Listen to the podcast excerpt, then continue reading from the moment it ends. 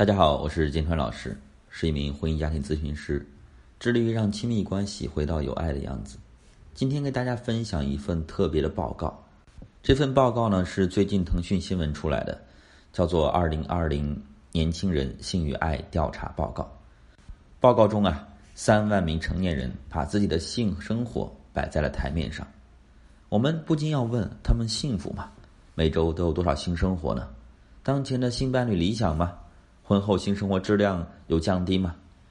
又有哪个城市的性生活频率最高呢？这一系列让人脸红耳赤的问题，都能够在调查数据里面找到答案。用一个词来形容二零二零年的性生活大数据，那就是贫富分化严重。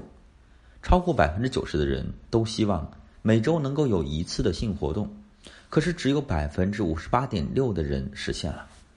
虽然相比去年呀。提高了那么几个点，但是不理想的性生活仍然是不少人的长期困扰，甚至严重影响了婚姻质量。小塔和丈夫结婚第六年了，她明显感觉到丈夫的需求变少了。丈夫在性这件事情上呢，过去一向很主动，但自从孩子出生第一年开始，性生活就从每周的一次变成了每个月的零次。小塔呢也尝试着去跟丈夫沟通，丈夫呢对她坦白说自己力不从心，孩子出生开销大，白天上班晚上育儿，家里老人催着生二胎，男人的压力太大了。腾讯调查结果显示啊，有百分之六十的成年人婚后性生活频率会降低，尤其是在婚后五到七年，性需求简直低到了尘埃里。细细来分析一下背后的原因啊。有七年之痒，丧失激情，压力山大，没有动力。但是最主要的原因还是孩子。接近一半的夫妻觉得呀，孩子是性生活的主要杀手，并且孩子生的越多，精力被育儿耗损的就越多，性生活就越是寡淡了。在这里呢，性不只是夫妻双方维系感情的方式，也是繁衍后代的工具。小塔呢和丈夫越来越深刻的认识到这一点，也苦恼于这一个问题：如何能够撇开社会压力，重新投入到亲密的活动当中呢？当一个人有了强烈的目的性，那么就会让人的生物本能退居次位，在生儿育女的压力之下，丈夫的自尊和性活动会一起减少，夫妻感情呢也不再像以前那样甜蜜了。小塔想方设法的说服父母，我们暂时只要一个孩子，好不好？这才减轻了压在丈夫身上的这个沉重的担子。其实啊，男性比女性更加不能接受没有性的婚姻。我们千万要警惕啊！如果当一段婚姻走入到了无性这种状况的情情况下呢，但是丈夫呢却没有表达出任何的不满，这个时候呢，往往都是亲密关系开始出现问题的信号。如果放任这个信号不管，无性会激发夫妻对彼此的怨气，甚至变成伤害婚姻的杀手。因为在婚姻当中，性从来都不只是工具，它也承载了夫妻对彼此的很深的爱。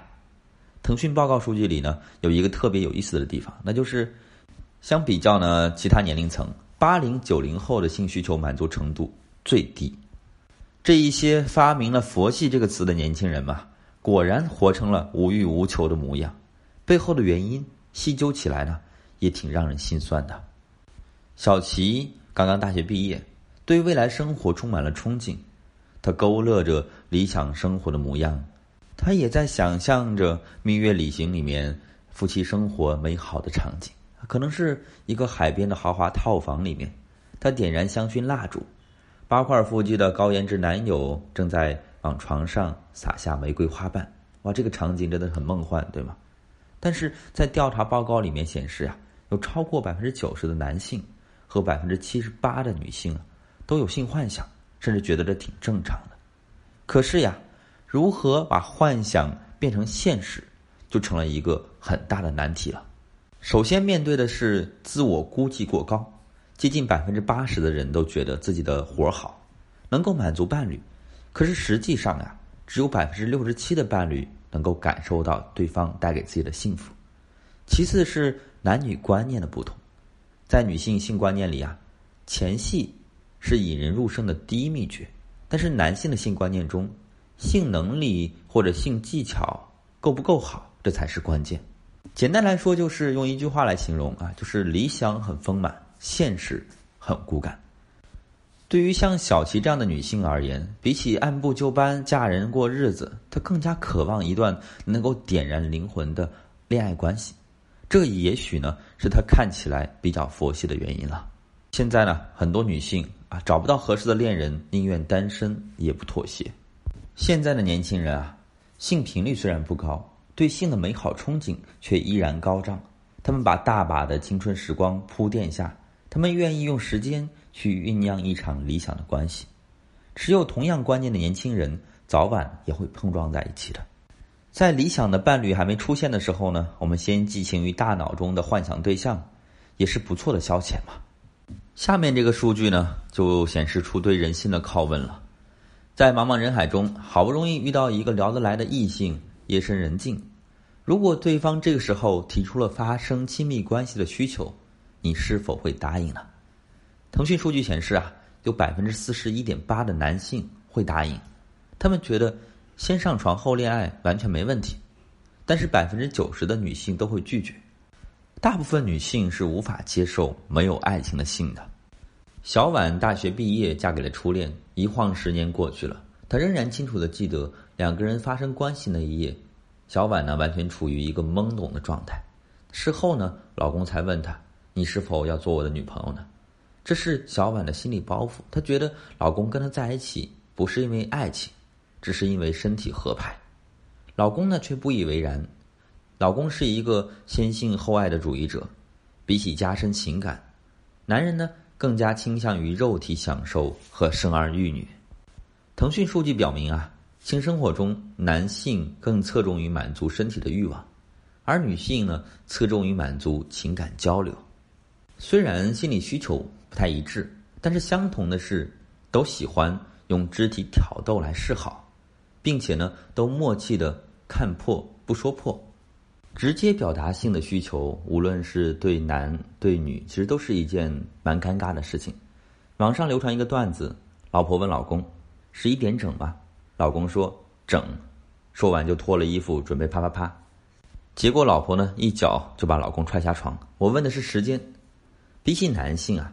更多女性觉得主动表达性需求是一件糗事，女孩子啊要矜持的传统观念深入人心，因此呢，女性更容易性生活不如意。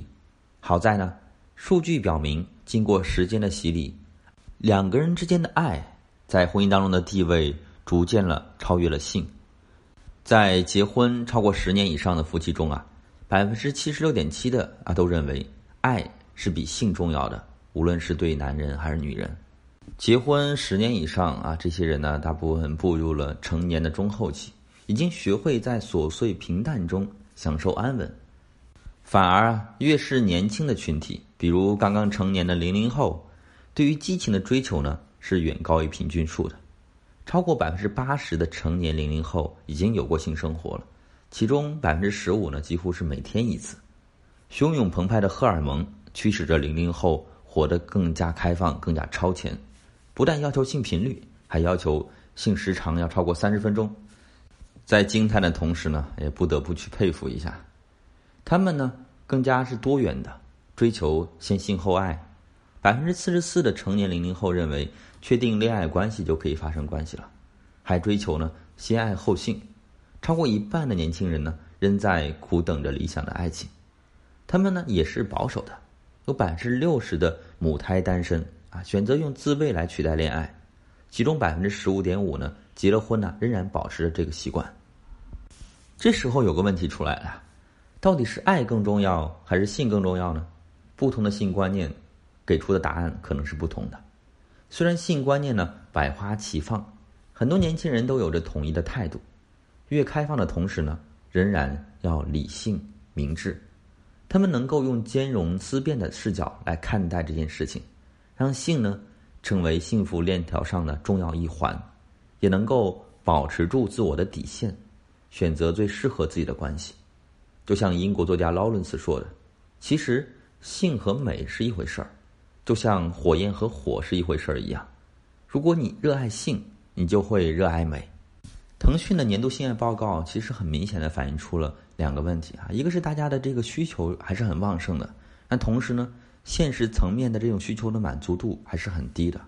所以，如果你啊觉得目前的性生活的和谐度啊自己觉得是不够的，想去提升，想去改善，但是呢又觉得力不从心，或者是不知道从何下手的，你可以发私信给我，我来教你怎么做。